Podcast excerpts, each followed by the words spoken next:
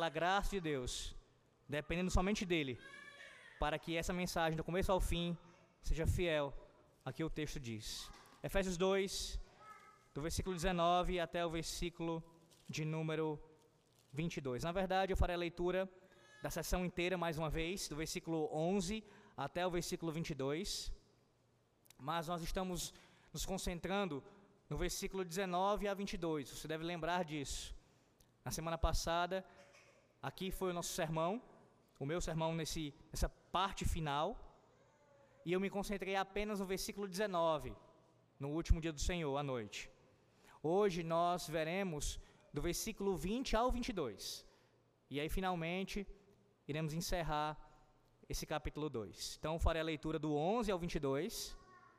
O sermão inteiro é do 19 ao 22. Mas hoje nós veremos a segunda parte do sermão, que é do 20 ao 22. A guisa de contexto, mais uma vez a leitura do versículo 11 ao 22. Assim diz o Senhor nosso Deus. Portanto, lembrai-vos de que outrora vós, gentios na carne, chamados incircuncisão por aqueles que se intitulam circuncisos na carne, por mãos humanas, naquele tempo estáveis sem Cristo, separados da comunidade de Israel e estranhas alianças da promessa não tendo esperança e sem Deus no mundo. Mas agora, em Cristo Jesus, vós que antes estáveis longe, fostes aproximados pelo sangue de Cristo, porque Ele é a nossa paz, o qual de ambos fez um, e tendo derribado a parede da separação que estava no meio, a inimizade, aboliu na sua carne a lei dos mandamentos na forma de ordenanças, para que dos dois criasse em si mesmo um novo homem, fazendo a paz e reconciliasse ambos em um só corpo com Deus, por intermédio da cruz, destruindo por ela a inimizade. E vindo, evangelizou paz a vós outros que estáveis longe, e paz também aos que estavam perto. Porque por ele ambos temos acesso ao Pai em um espírito. Assim, já não sois estrangeiros e peregrinos, mas concidadãos dos santos, e sois da família de Deus, edificados sobre o fundamento dos apóstolos e profetas, sendo ele mesmo Cristo Jesus a pedra angular, no qual todo o edifício bem ajustado cresce para santuário dedicado ao Senhor, no qual também vós juntamente estáis sendo edificados para a habitação de Deus no Espírito. Amém. Oremos mais uma vez, meus irmãos, e pedimos agora ao nosso Deus iluminação para a pregação da Sua palavra. Oremos. Senhor Deus, nós te louvamos por todo este culto prestado a Ti até agora e clamamos a Ti, Senhor, que nos ilumine. Abra nosso entendimento, nosso coração para a Tua palavra. Que venhamos, ó Deus, a entendê-la e de forma tão clara ela fique diante de nós, para que também venhamos, Senhor Deus, com a Tua graça, a Tua força, o Teu poder, praticá-la. Respondendo assim, ó Deus, ao que o Senhor ordena nessa sessão final do capítulo 2 de Efésios. Temos sido abençoados por Ti nessas exposições e pedimos, ó Deus, que mais uma vez saiamos daqui cheios do Teu Santo Espírito, gratos ao Senhor por falar conosco. Ó Deus, que a pedra angular, Cristo Jesus, seja proclamado nessa noite e que o povo da aliança esteja firmemente alicerçado nele confiando e dependendo somente dele para a sua salvação. Oramos em nome dele, Jesus Cristo. Amém.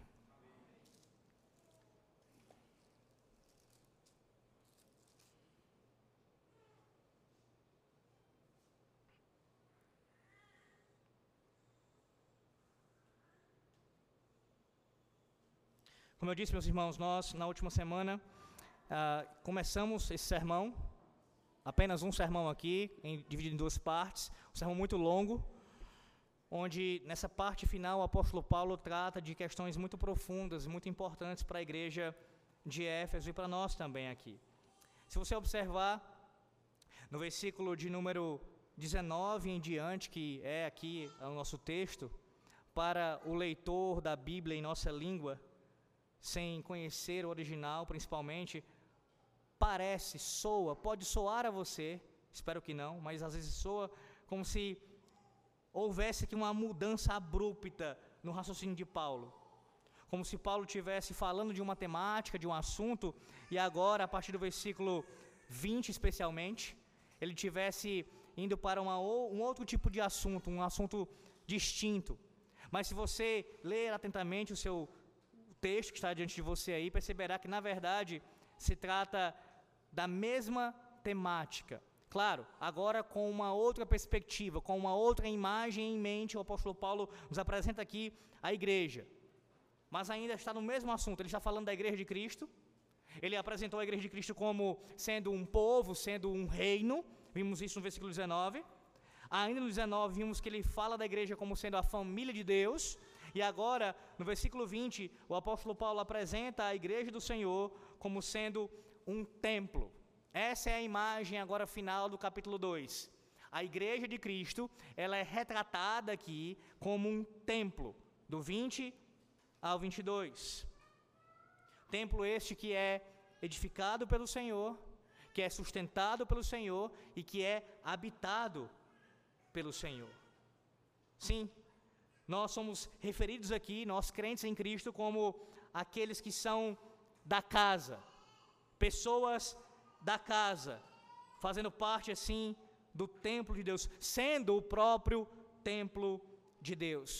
Você que é familiarizado com o Antigo Testamento sabe muito bem que ah, durante todo o Antigo Testamento, ou melhor dizendo, após o período ah, davídico ali, essa presença do templo no meio do povo, ela era tratada com grande importância. Na verdade, se voltarmos mais ainda, a presença do Senhor Deus no meio do seu povo sempre foi algo muito importante. Desde o Éden, passando pelo andar do Senhor Deus com o povo pelo deserto, no tabernáculo, e mais ainda, em Jerusalém, habitando ali ou se manifestando no templo em Jerusalém. Esse simbolismo físico no meio de Israel, um sinal visível da presença de Deus habitando no meio do seu povo. Aqui, nessa parte final do capítulo 2 de Efésios, o apóstolo Paulo traz essa ideia de maneira muito nítida para nós. Aqueles que são da casa, aqueles que fazem parte dessa casa, Paulo descreve vários aspectos aqui dessa construção dessa casa. Há muitas questões aqui envolvidas, mas de maneira a traçarmos isso de forma estruturada e que fique mais claro ao pensamento dos irmãos nessa noite, eu quero que você observe esse templo aqui, esse edifício que é construído pelo próprio Deus, em três partes. Primeiro veja o versículo 20, o alicerce desse edifício. Versículo 20, o alicerce do edifício, ou o alicerce do templo, no versículo 20. E observe que na parte A do versículo 20, esse fundamento aqui, esse, esse alicerce aqui, ele é inspirado. Inspirado. Nesse versículo 20, o apóstolo Paulo ele explica o alicerce, tanto o alicerce quanto também a pedra angular desse templo santo. Meus irmãos, a palavra usada pelo apóstolo Paulo aqui no original grego, essa palavra, ela, ela indica uma ideia temporal. A ideia é que os leitores dessa carta, eles já teriam edificado sobre o alicerce no momento da sua conversão. Na verdade, essa seria uma das possibilidades que ah, Paulo estaria retratando aqui. Eles já teriam sido convertidos por Cristo, uma vez convertidos por Cristo, e assim estavam sendo edificados nesse alicerce. Ou, de forma ainda mais precisa, a palavra aqui deve indicar o motivo pelo qual nós somos concidadãos dos santos e membros da família de Deus. Ou seja, é porque nós fomos edificados sobre o fundamento dos apóstolos e profetas. Colocando de outra maneira, o apóstolo Paulo disse anteriormente que nós somos a, uma, um povo, concidadão dos santos e somos família de Deus, e em seguida, quando ele afirma que nós somos um templo construído sobre esse alicerce, sobre este fundamento, sobre este, sobre esta pedra angular, essa seria a razão para assim podermos afirmar que somos família e povo de Deus. Em outras palavras, o que vem posterior literalmente é o fundamento da declaração anterior. Só podemos de fato ser concidadãos dos santos, família de Deus, porque estamos arraigados em Cristo, porque estamos alicerçados na, no alicerce dos apóstolos e profetas. Veja o uso metafórico aqui de fundamento. Ele é um uso diferente do que aparece lá em 1 aos Coríntios capítulo 3. Se deve lembrar, vá para 1 Coríntios capítulo 3, para você ver isso lá. 1 Coríntios capítulo 3, o apóstolo Paulo também usa essa mesma ideia de fundamento.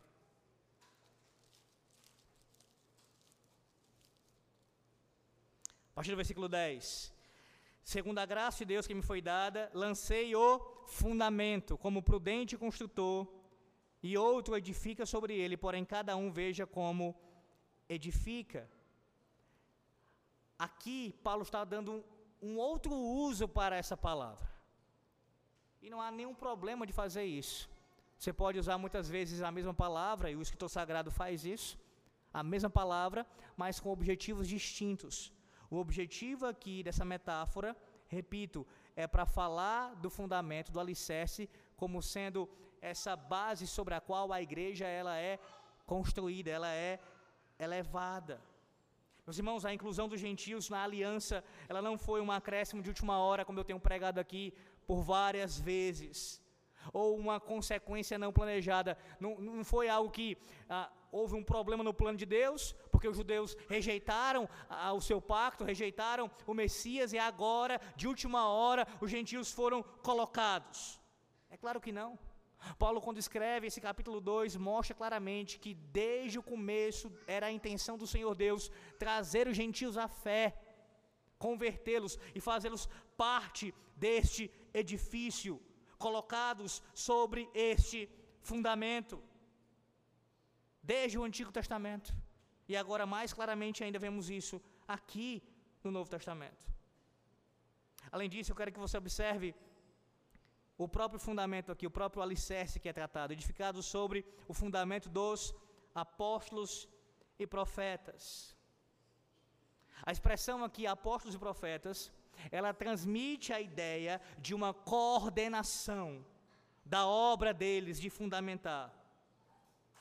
E aqui é importante frisar isso porque há quem defenda que apóstolos e profetas aqui sendo citados, na verdade não seria dois grupos distintos, mas apenas um grupo: apóstolos, profetas, ou apóstolos que são profetas. Seriam dois grupos idênticos.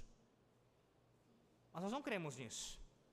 Não cremos nisso e vou mostrar isso para você de maneira mais detalhada daqui a pouco. Primeiro eu quero que você entenda a identidade dos apóstolos e profetas aqui retratada. E antes de explicar isso para os irmãos, provavelmente vai surgir já o pensamento na sua cabeça, ou talvez surja depois, não sei, de que, mas a gente poderia avançar um pouco mais nessa questão. Sim, iremos fazer isso. No capítulo 4 de Efésios, quando chegarmos lá, para falar dos dons ali de apóstolo, profeta, evangelista, pastor, mestre, faremos isso. Por hora, eu quero dar aqui um apanhado geral do que é um apóstolo biblicamente, do que é um profeta biblicamente. Primeiro, com relação aos apóstolos. O termo grego usado aqui, apóstolos, significa enviado, um mensageiro, aquele que é ah, enviado para uma tarefa específica. E nesse caso, meus irmãos, os mensageiros aqui enviados foram os representantes da igreja ali no período da igreja primitiva. Eles foram comissionados pelo próprio Cristo para pregar a palavra de Cristo.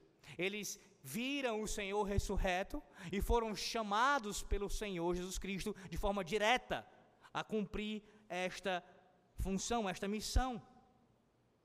Um apóstolo, ele era um delegado oficial do Senhor e Salvador Jesus Cristo para as tarefas específicas, tanto de proclamar a mensagem de maneira oral, bem como também escrita, e assim edificar as igrejas. Os apóstolos, no sentido que Paulo coloca aqui em Efésios capítulo 2, versículo 20, eles fazem, faziam parte de um grupo singular, distinto, específico, que somente alguns foram chamados para essa tarefa. E como eu disse, tinham alguns pré-requisitos, algumas características que compunham esse chamado aqui. Mas os profetas, ora, o profeta, ele era alguém dotado pelo Espírito Santo com o dom de profecia, com o propósito de trazer edificação à igreja, exortar a igreja e consolar a igreja. Você pode ver isso em 1 Coríntios, capítulo 14, versículo 3, que o dom de profecia, ele trazia consolo, edificação e também exortação, encorajamento à igreja. Além disso, os profetas, eles ah, tinham o propósito de entender os mistérios e as revelações de Deus e transmitir isso à igreja. Assim como aconteceu com os profetas do Antigo Testamento, o dom profético do Novo Testamento, ele também incluía, entenda, ele também incluía, não era somente isso, mas também incluía um elemento preditivo. E por que eu quero frisar isso daqui? Porque nunca profetizar foi somente ou ah, substancialmente ou de maneira, ah, a maior, na sua maior parte, predizer o futuro. Profetizar, biblicamente falando, antes de qualquer outra coisa, era levar ao povo a mensagem divina. Sim, de fato. Mas, primeiramente, baseado no que Deus já havia revelado. Quando o profeta da antiga aliança, como Isaías, que lemos hoje pela manhã e foi pregado aqui, bem como outros, eles falavam, eles falavam primeiramente mostrando o que Deus já tinha revelado em sua lei, em sua palavra. Como proclamadores, como pregadores fiéis da palavra de Deus. Agora é claro que esses profetas tinham sim em sua mensagem elementos preditivos. Havia sim ali aspectos relacionados a uma previsão de futuro do que Deus iria fazer com o seu povo no futuro, bem como com seus inimigos. Esse elemento preditivo aqui na profecia, vista dos profetas do, da antiga aliança e também dos profetas da nova aliança, é uma, uma das diferenças entre o dom de profecia e o dom de ensino. Além disso, no Novo Testamento, o profeta ele não deveria ser dominado por alguma força estática, descontrolada como se tivesse sido tomado por alguma força maior e ali, de forma descontrolada, agisse. Não. Ele era responsável por controlar-se quando recebia a revelação. Você pode ver isso em 1 Coríntios, capítulo 14, do 29 ao 32, onde o apóstolo Paulo orienta a igreja acerca disso. Dos profetas falarem de maneira ah, organizada, de maneira que ah, um falasse e depois o outro falasse, havia controle. Meus irmãos, à luz de um cânon incompleto, os profetas eles recebiam revelação para completar o que era necessário, de modo que toda pessoa pudesse ser apresentada perfeita perante Deus. Em conclusão, aqui, tanto o apóstolo quanto o profeta, eles estavam envolvidos na revelação. Friso, num contexto em que o cânon bíblico estava incompleto, eles agiam dessa maneira, como esses homens usados por Deus nesses ofícios, nesses dons, para trazer a vontade do Senhor revelada ao seu povo. Mas ainda há quem, em nossos dias, e não são poucos aqueles, inclusive teólogos de renome, como o N. Gruden, por exemplo, que olham para esse texto aqui de Efésios capítulo 2 e tentam enxergar aqui ah, uma tentativa de querer encaixar a sua interpretação absurda de continuidade do, do, dos dons revelacionais. E como é que faz isso? Qual é a, a pirueta aqui para poder encaixar nesse capítulo 2, versículo 20? Uma delas, pelo menos é querer mostrar, segundo N. Gruden e outros teólogos também continuistas, de que, na verdade, os profetas aqui citados pelo apóstolo Paulo não são os profetas do Novo Testamento. E quais seriam os profetas aqui citados então? Segundo estes, os profetas aqui citados seriam profetas do Antigo Testamento. Então a igreja estaria edificada sobre o alicerce dos apóstolos do Novo Testamento e dos profetas do Antigo Testamento. É uma forma de você tentar sair desse labirinto aqui. Ou então, alguns outros vão argumentar dizendo que, na verdade, como eu já pontuei, são um grupo só, apóstolos que são profetas. E aí você não tem um, dois grupos distintos aqui, mas um grupo apenas. Como é que a gente responde a isso? Pelo menos de quatro formas. E grave muito bem. Primeiro motivo para nós provarmos que, na verdade, aqui apóstolos e profetas se refere sim a profetas do Novo Testamento e não do Antigo Testamento. Uma questão bem básica para qualquer um que consegue ler português. A ordem apóstolos e profetas já nos mostra isso. Apóstolos e profetas.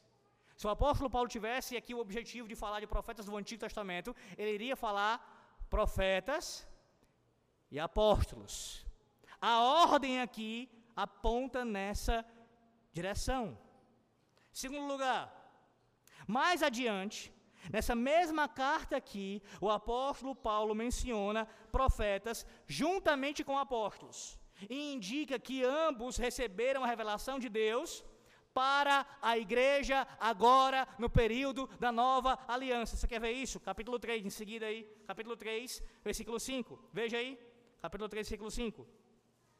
O qual em outras gerações não foi dado a conhecer aos filhos dos homens, como agora agora foi revelado aos seus santos apóstolos e profetas. Não os profetas da antiga aliança mas os profetas da nova aliança. Essa é a ordem. Terceiro lugar, uma outra prova de que são profetas do Novo Testamento. Paulo designa apóstolos e profetas como dons vivos para a igreja do Novo Testamento, juntamente com evangelistas e pastores mestres. Vá lá para o capítulo 4, versículo 11. Tudo isso em Efésios, capítulo 4, versículo 11. E ele mesmo concedeu uns para apóstolos, outros para profetas, e assim ele segue. Mas como é que a gente consegue ver isso daqui? Veja, volte um pouquinho. No versículo 7, no capítulo 4. E a graça foi concedida a cada um de nós, segundo a proporção do dom de Cristo. Por isso, diz: quando ele subiu às alturas, levou cativo o cativeiro e concedeu dons aos homens. Ora, que quer dizer subiu, senão que também desceu, que também havia descido? até as regiões inferiores da terra. Aquele que desceu é também o mesmo que subiu acima de todos os céus para encher todas as coisas. Aí vem o versículo 11. Aí veja o versículo 12.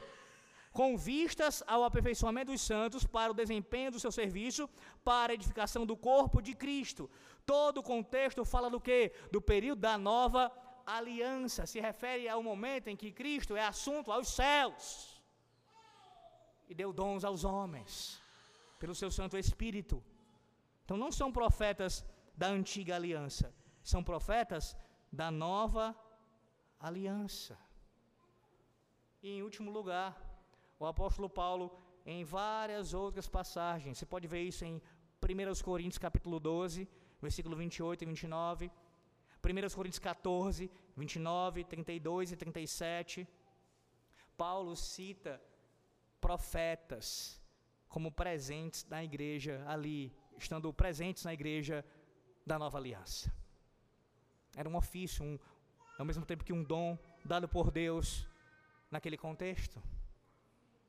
Então, toda a fala do apóstolo Paulo aqui em Efésios aponta na mesma direção. Interpretar aqui apóstolos que são profetas, juntar os dois grupos num só, vai desrespeitar o próprio contexto que fala de dons distintos, de ofícios distintos.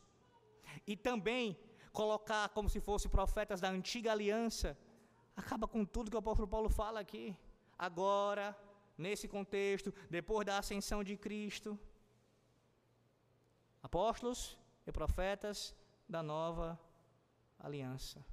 Entenda de uma vez por todas que estes mensageiros, inspirados do Novo Testamento, falaram sim em continuidade com o Antigo Testamento, com esse pano de fundo. E eles mostraram, os dois grupos, a incorporação de muitos povos e nações, que isso sempre fez parte do plano de Deus, judeus e gentios. Não há aqui um problema de desalinhamento entre o Antigo e o Novo Testamento. A inclusão dos gentios não é uma surpresa, algo que não foi planejado. O fundamento das Escrituras foi estabelecido com amplitude suficiente para nos incluir. Aqueles a quem Deus inspirou para estabelecer o fundamento para o entendimento dos seus propósitos, indicaram que a casa do Pai foi planejada para incluir muitas nações. Deus entregou isso aos seus apóstolos e profetas, nova aliança. E revelou a sua igreja através deles. Mas por que bater tanto nessa tecla? Ora, qual é o ponto aqui, irmãos, ainda falando essa questão do alicerce? É simples.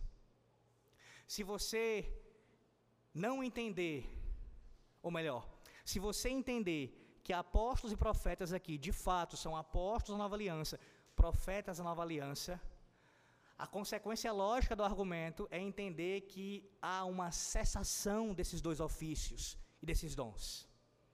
Consequência lógica. Por quê?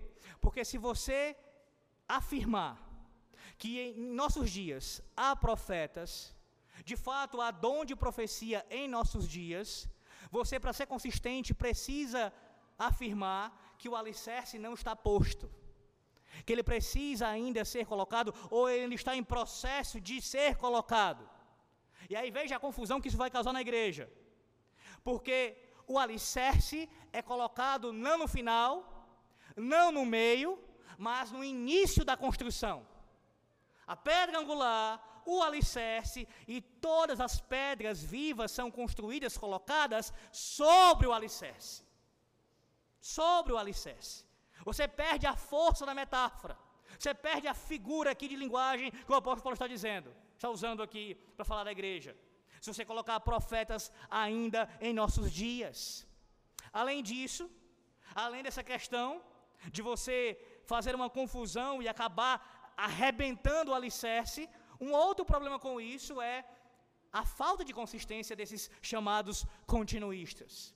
E qual é a falta de consistência? São continuistas de meia tigela, porque não tem peito para afirmar que há apóstolos também em nossos dias.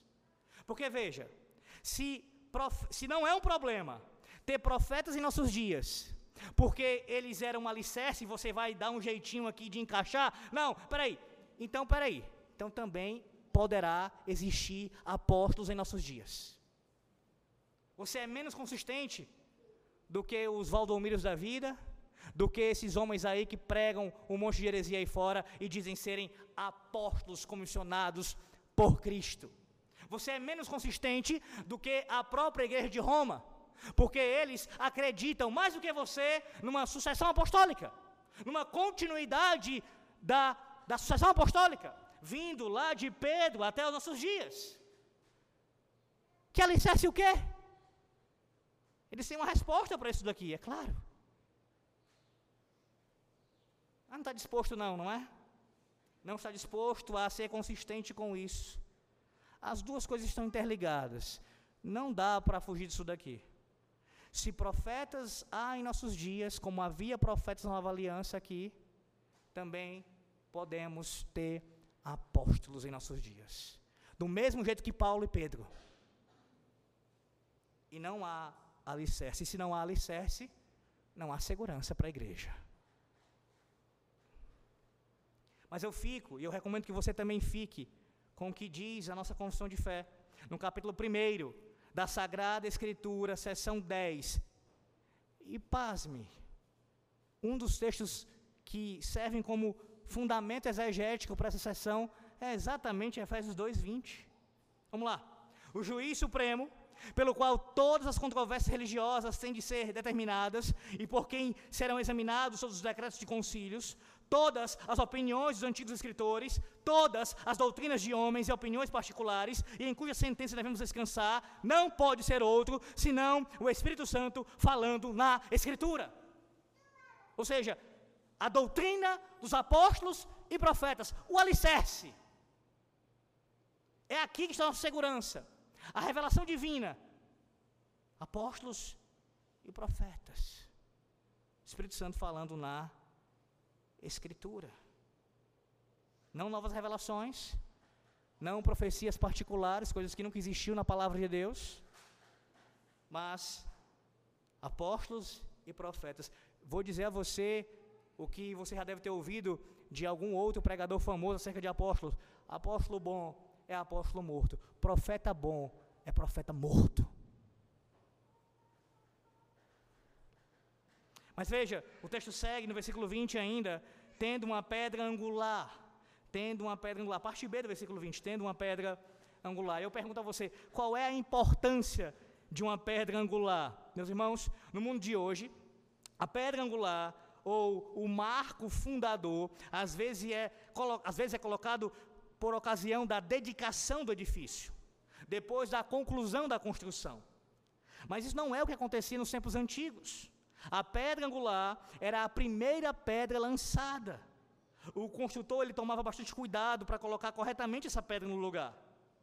Certo estudioso, falando acerca disso, disse o seguinte: aqui a palavra usada para a pedra angular é a pedra básica do alicerce situada no canto da estrutura, e da qual o arquiteto estabelece um padrão para os pontos de apoio das paredes externas e internas de todo o prédio. Aliás, Isaías capítulo 28, versículo 16, ali, essa pedra angular literalmente é chamada de pedra de prova. Veja o que diz Isaías 28, 16. Portanto, assim diz o Senhor Deus: Eis que eu assentei em Sião uma pedra, pedra já provada, preci pedra preciosa, angular, solidamente assentada, aquele que crê não foge. É aquela pedra, meus irmãos, pela qual as demais pedras do alicerce e daquela superestrutura têm de ser medidas. Assim, a edificação da igreja tem de estar em conformidade com a pedra angular, que é Cristo. Ele é aquele segundo o qual todas as demais coisas são medidas. A pedra angular e o alicerce colocado na pedra angular, e tudo vai sendo colocado conforme essa pedra, a medida dela, se conformando a ela. A pedra angular era a mais importante no edifício todo. Todas as outras pedras, repito, deviam estar alinhadas com ela. O próprio Cristo, meus irmãos, é a pedra angular viva. E os apóstolos e profetas, que formam o restante do alicerce, precisam estar corretamente alinhados com Cristo. Todos os crentes que vêm depois são edificados sobre esse alicerce, fazendo que suas vidas sejam medidas de acordo com Cristo. Eu pergunto a você: é essa a sua situação nessa noite? Você é uma pedra viva colocada sobre esse alicerce, alinhado a pedra angular que é Cristo. Qual é a implicação disso? Você se molda a Cristo. Você é moldado por Cristo. Você é talhado e trabalhado para ser conforme a imagem e semelhança de Cristo. E não o contrário, como muitos pretendem fazer em nossos dias. Fazem o seu Cristo, a sua imagem e semelhança, desenham, pintam, às vezes literalmente, um Senhor, um Salvador, um falso Senhor, um falso Salvador, que venha a resplandecer a sua vontade, que venha a demonstrar os desejos do seu mais íntimo do seu coração. Mas o apóstolo Paulo nos mostra que se somos pedras vivas, construídas sobre esse alicerce, nós nos moldamos a Ele. A Ele. Caso contrário, você vai ser aquele que rejeitou a pedra angular, que rejeitou a rocha da salvação. Salmo 118, que foi lido aqui, Salmo 118, verso 22 diz: A pedra que os construtores rejeitaram, essa veio a ser a principal pedra angular. Mateus 21, 42, ainda sobre esse assunto, diz: Perguntou-lhe Jesus: Nunca leste as Escrituras? A pedra que os construtores rejeitaram, essa veio a ser a principal pedra angular. Isto procede do Senhor e é maravilhoso aos nossos olhos. Atos 4:11 Este Jesus é pedra rejeitada por vós, os construtores, a qual se tornou a pedra angular. O que significa isso? Só há dois caminhos para nós. Ou nós nos moldamos à pedra angular, ou a pedra angular irá nos esmagar. Ou estaremos fundamentados no alicerce, na rocha da nossa salvação e seguros, firmemente seguros nele, para todo sempre, ou seremos despedaçados quando formos confrontados por ele. Ao passo que você rejeita a pedra angular, a semelhança dos que são descritos aqui, os ímpios, você será esmagado por essa mesma pedra, por essa rocha. Meus irmãos, o testemunho dos apóstolos e profetas, somado ao testemunho incontestável do Senhor Jesus, que se sacrificou em nosso benefício, são um fundamento inspirado e a pedra angular divina da nossa segurança quanto ao seu amor, independentemente das transições e das dificuldades terrenas que enfrentamos nesta vida. Lembra que essa foi a introdução do sermão, desse sermão aqui, na semana passada? As circunstâncias da vida, as dificuldades que nos abalam, que tentam nos tirar do eixo. Saber que estamos alicerçados neste fundamento, neste alicerce e nesta pedra angular, serve para nós permanecermos firmes, confiantes. A nossa confiança está na nossa pedra angular a rocha divina que não pode ser abalada. Você pode, eu posso, mas ele jamais. Jamais. Uma rocha sobre a qual a esperança de todos, aqueles que confiam nele, é certa. Mas além de nós vermos aqui o início desse, desse edifício retratado para nós pelo apóstolo Paulo, como sendo aqui a o alicerce dele, o alicerce do edifício. Agora eu quero que você observe, além do alicerce, também a formação do edifício. Versículo 21. A formação do edifício, no qual todo o edifício bem ajustado cresce para santuário dedicado ao Senhor. Veja, crescendo para o santuário aqui, para ser um santuário. A casa edificada sobre o fundamento dos apóstolos e profetas e que depende dessa pedra angular para a sua estabilidade está cumprindo um propósito celestial, de modo que não é apenas uma casa qualquer, mas é a casa do próprio Deus, um santuário. A palavra edifício aqui, edifício no original, necessariamente se refere ao ato da construção. O ato da construção. A ideia é que o edifício ainda está em processo de construção. Essa é a ideia no original. Ele está em processo de construção. E é necessário que você tenha em mente que o edifício aqui não é um, algo inanimado, mas é um organismo vivo, que está em crescimento, sem parar. Sem parar. O texto diz que, estando bem ajustado, ele cresce. E crescer, ou melhor, está bem ajustado aqui, tem essa ideia mesmo de juntar, de ajustar, especialmente em relação a uma construção de pedras, feita de pedras. Meus irmãos, hoje o processo de encaixar pedras, ele é bastante simples por causa de algo chamado argamassa. Naquela época, quando não se usava argamassa, havia um processo minucioso de cortar as pedras para que se encaixassem perfeitamente uma ao lado da outra. De forma específica, como receptores da graça de Deus que nós somos, os crentes, nós crentes devemos crescer de forma cuidadosa, ou melhor, nós somos cuidadosamente encaixados e vamos crescendo aos poucos. Não separadamente um do outro, mas ajustados, juntos, colados. Vamos crescendo neste edifício. Além disso, observe que não há aqui uma iniciativa própria das pedras as pedras vão sendo colocadas, as pedras vão sendo ajustadas. É uma ação da graça de Deus sobre as nossas vidas. Ele é quem encaixa cada pedra no alicerce e na pedra angular. Ele fez isso com você e comigo. E é Ele quem sustenta você neste, neste edifício, nesta edificação. Mas eu quero que você observe uma outra, outra questão aqui. Veja o que o apóstolo Paulo diz. Qual é o alvo do crescimento? Você está sendo ajustado, está crescendo como um organismo vivo junto dos seus irmãos. Isso não é uma obra sua, é uma obra de Deus e tem um propósito. Qual é o alvo do crescimento? O texto diz: para tornar-se um santo templo no Senhor. Um santo templo no Senhor. A palavra para templo no original grego há pelo menos duas que são usadas no Novo Testamento. E eu vou dizer o porquê que é importante que você venha, venha a conhecer isso. A palavra mais usada, repetida mais vezes, 72 vezes no Novo Testamento, é a palavra hieron, para templo.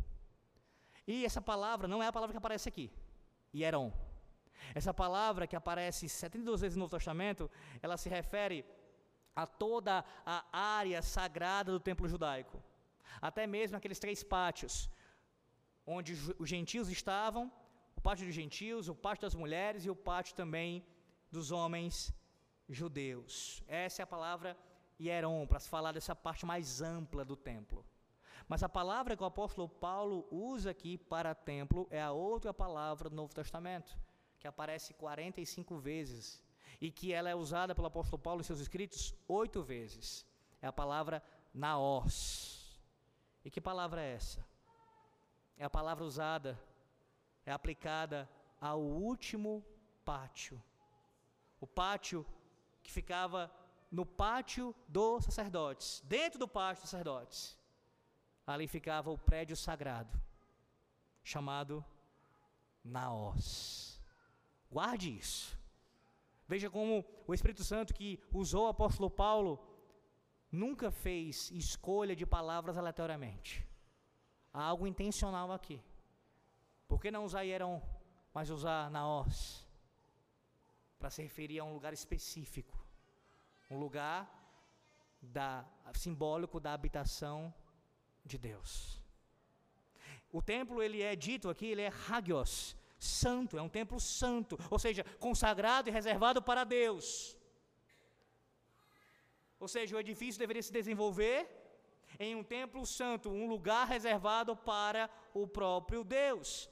E ele termina: eh, qual é a esfera? Em que esfera? Em Cristo. Um santo templo em Cristo. O templo do Antigo Testamento era onde Deus habitava. Agora veja o pano de fundo disso daqui. Você sabe, como eu já citei, e você conhece isso no Antigo Testamento, o templo era onde Deus habitava. No caso, simbolicamente, Deus se manifestava ali no templo. O contexto aqui que Paulo escreve aos Efésios é um contexto de gentios convertidos a Cristo, que viviam numa terra, numa cidade pagã, onde ali havia um templo dedicado à falsa de, deusa Artemis. E aí Paulo está dizendo o seguinte: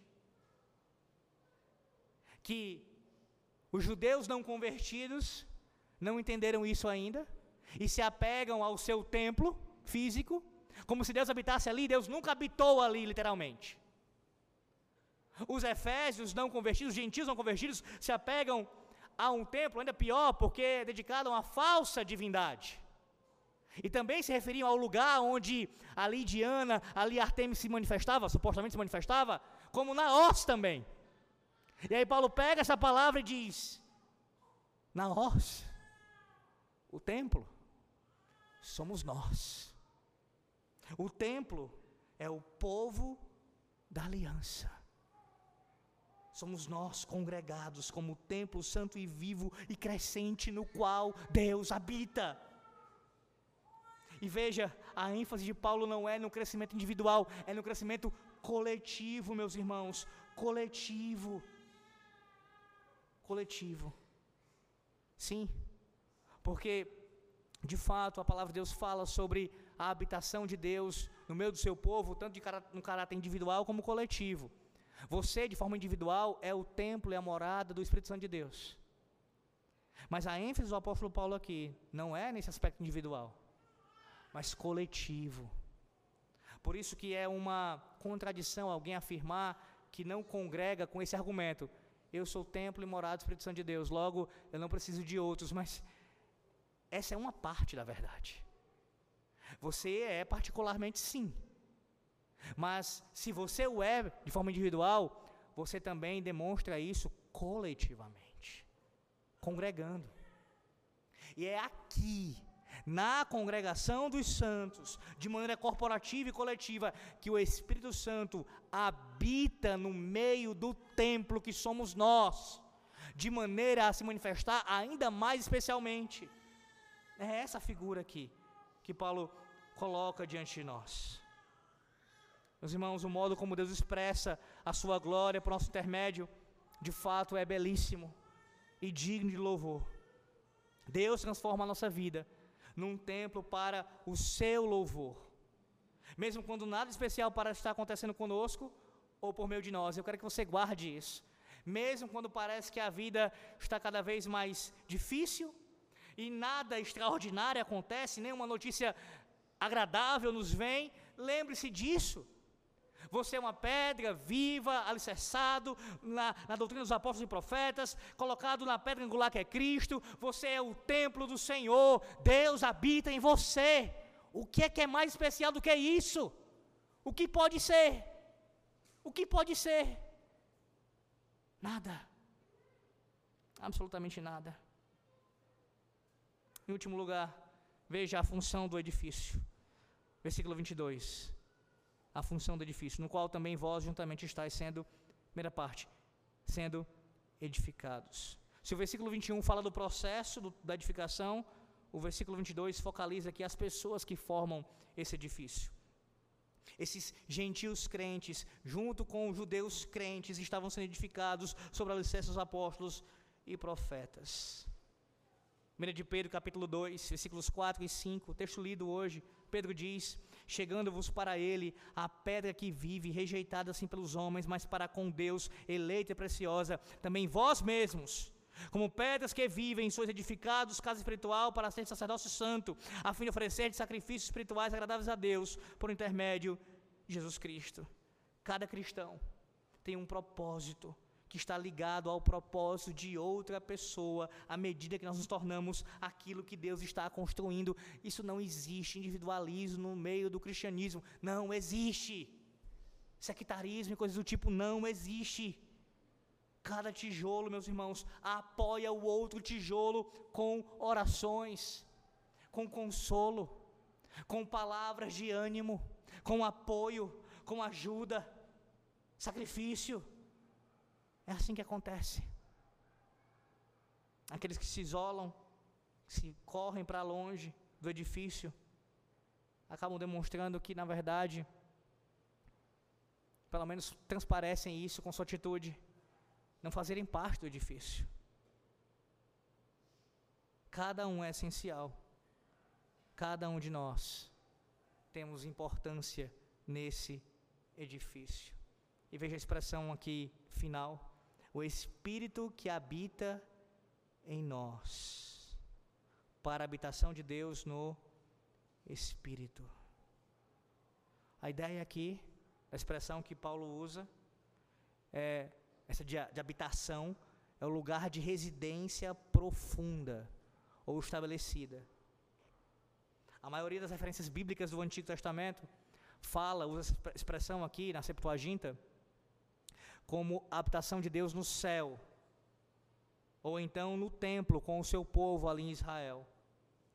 No Novo Testamento, além dessa passagem aqui, essa palavra usada habitação, ela aparece também lá em Apocalipse 18, versículo 2.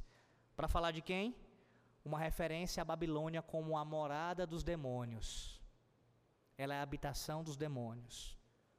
Babilônia, aquela que é apresentada como se opondo a Deus. Aqui,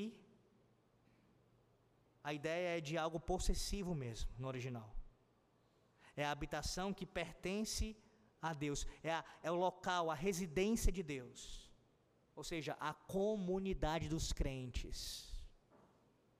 Não é apenas uma, uma habitação, mas é uma morada fundamentada e bem estabelecida. Tem uma ideia de uma habitação firmemente arraigada. Veja essa ideia permeando toda essa perícope.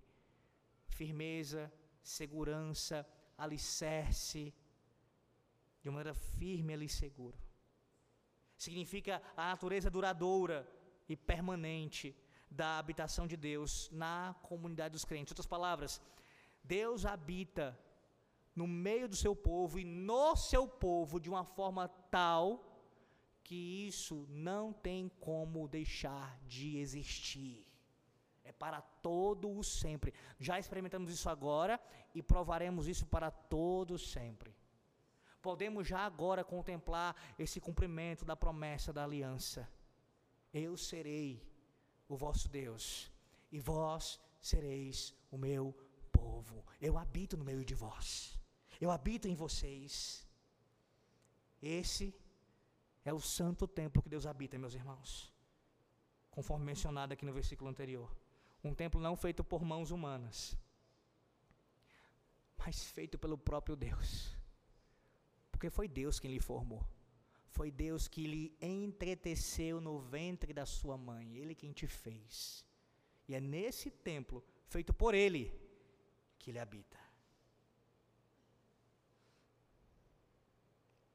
Na conclusão do primeiro capítulo da carta aos Efésios, o apóstolo disse que Deus está transformando o mundo para a igreja e por meio da igreja. Você lembra disso? Transformando o mundo para a igreja, ou seja, para o benefício do seu povo, e por meio da igreja, Deus transforma o mundo. Agora, nós começamos a perceber como isso acontece aqui, meus irmãos. A igreja, isto é, o corpo de Cristo, o santo, o templo do Senhor, está sendo construída sobre o fundamento dos apóstolos e profetas e tem o Senhor Jesus Cristo como a pedra angular. Esse edifício, formado por componentes humanos preciosos e vitais, é uma construção viva, preenchida com o poder divino. Deus habita nessa casa que está construindo por meio da edificação conjunta da vida de todos os crentes. E o pano de fundo aqui, do pensamento do apóstolo Paulo, expresso nessa passagem, é a glória de Deus que se manifestava no tabernáculo e também no templo ali no período de Salomão. É assim que a gente deve olhar para esse texto. Quando o povo da aliança se reúne, muito maior glória é manifestada da parte de Deus do que aquela na antiga aliança. Quando você lê os textos bíblicos que falam sobre isso, o tabernáculo, do templo, Deus se manifestando ali a sua glória, muito maior glória é manifestada aqui, na simplicidade do culto da nova aliança. A glória da pregação da palavra a glória da administração dos sacramentos, a glória do canto dos salmos, a glória da oração, a glória de Cristo é manifestada no culto solene, na comunhão dos santos, no santo templo do Senhor. O que Paulo está dizendo aqui para nós é que os dias de glória não ficaram no passado, pelo contrário, são ainda maiores agora. O Senhor não cessou de trabalhar nos seus desígnios em nenhum momento. O Deus que nos une em seus propósitos habita hoje conosco. Sua igreja ainda tem trabalho para realizar e Ele habita conosco para que possamos cumprir isso. Aqueles momentos em que a vida para você parece mais dolorosa ou parece desprovida de propósito, você precisa reafirmar por meio da fé em Cristo o papel vital que você possui na construção de Deus. Cada pessoa Cada indivíduo aqui que ouve essa palavra nessa noite, cada geração, deve abraçar seu papel vital na execução do programa da edificação do Senhor. Deus ainda tem planos para nós, meus irmãos. Enquanto você está vivo, Ele está cumprindo o seu propósito por seu intermédio. Por seu intermédio. Como uma pedra viva neste templo. Isso não é uma mensagem antropocêntrica, pelo contrário mas é colocando você no seu lugar, nós, o nosso lugar, como igreja do Senhor, amada por Ele. Lembra da proposição principal? Somos amados pelo Senhor e estamos firmemente seguros nele. Podemos contemplar isso através do fato de que somos um reino, somos uma família, somos um templo. Deus habita em nós e em nós manifesta a sua glória para esse mundo. Você quer algo mais firme nessa noite para você perseverar na sua fé? que é algo mais robusto para você continuar acreditando que Deus o ama e o sustenta é nessa caminhada? Mais profundo do que isso? É o próprio Deus que lhe lembra que você está seguro nele. Descanse essa verdade essa noite e louve a Deus por isso. Amém. Oremos. Senhor, glória te damos. Exaltamos o teu nome, Senhor Deus. Porque o Senhor nos conduziu nessa exposição do capítulo 2 inteiro.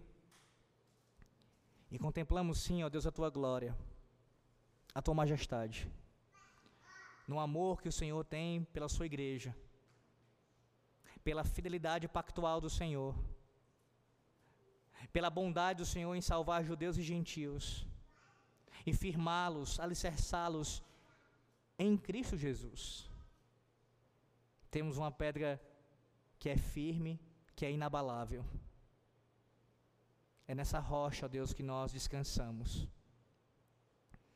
Que nenhum homem, mulher ou criança aqui presente busque segurança, amor, busque qualquer tipo de firmeza nas coisas deste mundo mas que a segurança de todos nós esteja na rocha que é o Senhor. Que dependamos, ó Deus, de Ti, somente de Ti. Que quando as lutas vierem, seja qual for a natureza, nos lembremos dessa palavra. Somos amados pelo Senhor, estamos seguros no Senhor. Somos Teu reino, Tua família, Teu templo. Por isso, Senhor, continua, por tua bondade e misericórdia, a manifestar neste lugar, não por causa das paredes, mas por causa das pedras vivas, a tua glória.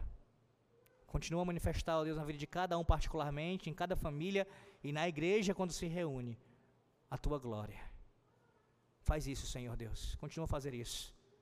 E que nós continuemos a ser moldados, alinhados, conformados a pedra angular.